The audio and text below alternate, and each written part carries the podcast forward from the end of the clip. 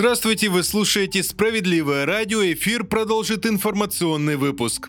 Российские банки повышают ставки по ипотеке, об этом сообщают многие российские СМИ со ссылкой на данные самих кредитных организаций. Проценты начали расти в начале этого месяца среди тех, кто уже изменил ставку, Московский кредитный банк и Совкомбанк. На очереди Газпромбанк и Росбанк, которые планируют повысить ставки уже с 15 мая как для вторичного рынка, так и для новостроек.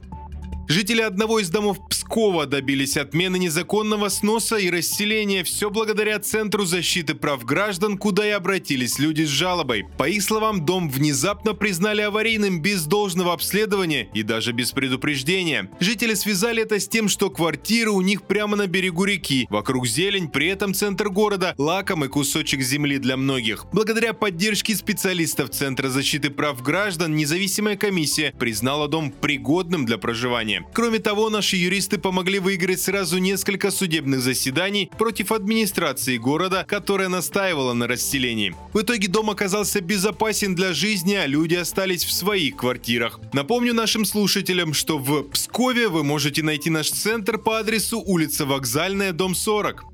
Бедность не победить манипуляциями со статистикой. Так лидер партии «Справедливая Россия за правду» Сергей Миронов отреагировал на ранее опубликованные Росстатом уточненные данные об уровне бедности за 2022 год. Руководитель фракции уверен, что в Росстате занимаются подменой понятий. Якобы показатели стали самыми низкими за все время наблюдения с 1992 года. По мнению Сергея Миронова, это победа только на бумаге, ведь Росстат ориентируется по заниженной границе бедности, которая в 2022 году составила 13 545 рублей. Если ежемесячный доход гражданина хотя бы на рубль больше, он уже не бедный. При этом Росстатом совершенно не учитывается покупательская способность этих денег и то хватает ли их людям на растущие расходы по кредитам, ЖКУ и средний чек на продукты, который, по экспертным оценкам, за прошлый год вырос на 25%, заявил политик.